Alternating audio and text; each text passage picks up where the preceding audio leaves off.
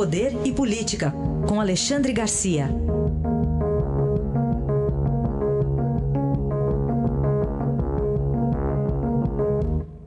Alexandre Garcia, bom dia. Bom dia, Manuel. Bom dia, Carolina. Olá, bom dia. Começar falando aqui sobre a greve interminável dos Correios, Alexandre. Pois é, e que, e que momento, que oportunidade errada né, que o sindicato escolheu para promover essa greve. Em plena pandemia, quando as pessoas estão estão esperando em casa as compras que fizeram pela internet, porque não ousaram sair, né?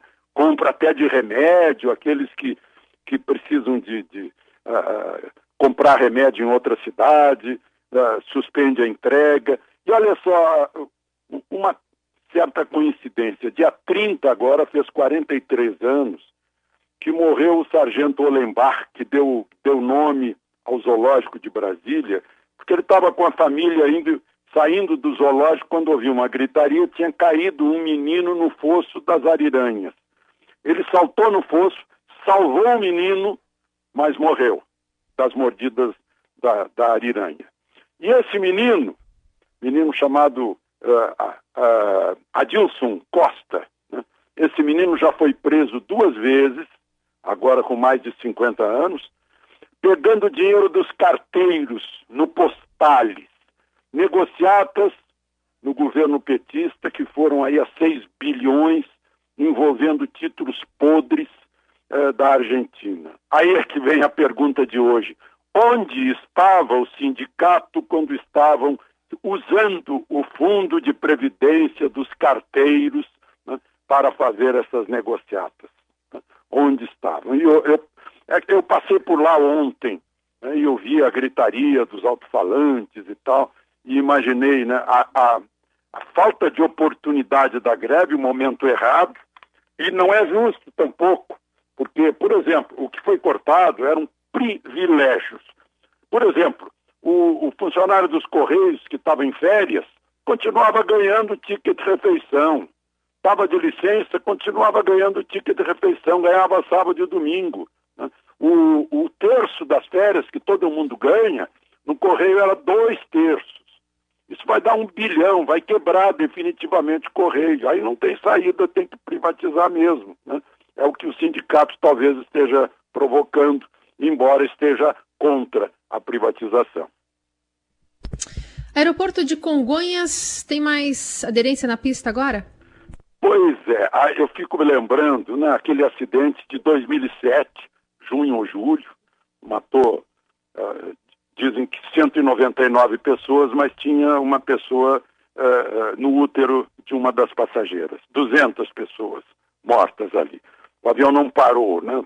A, a, a turbina não, não teve reverso. Mas, enfim, 13 anos depois é que vão dar segurança à pista. Está quase pronto o tratamento. Né? É, a gente entende até que é um aeroporto muito movimentado, mas é um trabalho que poderia ter sido feito à noite. Não foi. Esperaram 13 anos para deixar esse, essa pista segura. Outro dia, um piloto da aviação aeronaval me disse: Olha, é, é como pousar num porta-aviões, só que se a gente sair da pista, tem água em roda. Né? É, é, meus amigos pilotos dizem que é, um, é uma pista que não comporta erros, mas finalmente parece que vai ser uma pista mais segura agora, com mais aderência para, enfim, para proteger a vida de, de tanta gente que usa esse aeroporto. Alexandre, você lembra para a gente hoje também, há quatro anos houve uma nova interpretação da Constituição no impeachment da ex-presidente Dilma Rousseff, via Ricardo Lewandowski, né, Alexandre? Via, exatamente. Foi quem presidiu o julgamento no Senado, como manda a Constituição, ele era presidente do Supremo. Então, na cara do presidente Supremo, na minha cara, que eu estava transmitindo ao vivo isso, e não entendi nada, mas como eu não sou jurista, não me meti, né, eu, só, eu só sei ler. Eu leio o artigo, o, o parágrafo único do artigo 52, e lá está escrito que o presidente condenado fica inabilitado por oito anos para o exercício de função pública. Está muito claro isso. Rasgaram esse pedaço, tiraram fora. Né? uh, fizeram uma Constituição ad hoc né, para o momento.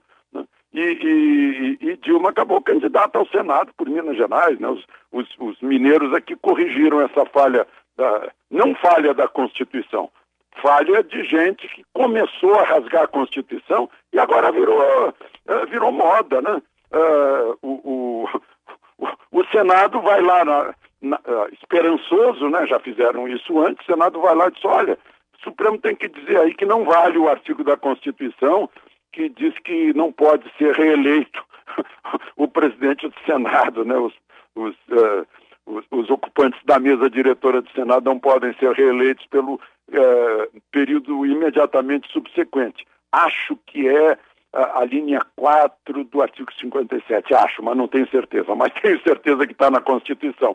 E vão lá pedir para o Supremo, como? Não sabem ler. Né? É uma coisa incrível. O, o, eu fico me perguntando né, até onde estamos levando a Constituição a sério. É um perigo não levar a Constituição a sério, porque ela é a origem de todas as leis. Muito bem, Alexandre Garcia está com a gente diariamente aqui no Jornal Eldorado ao vivo. Amanhã está de volta com mais comentários. Muito obrigado, Alexandre. Até lá. Obrigado a vocês. Até amanhã.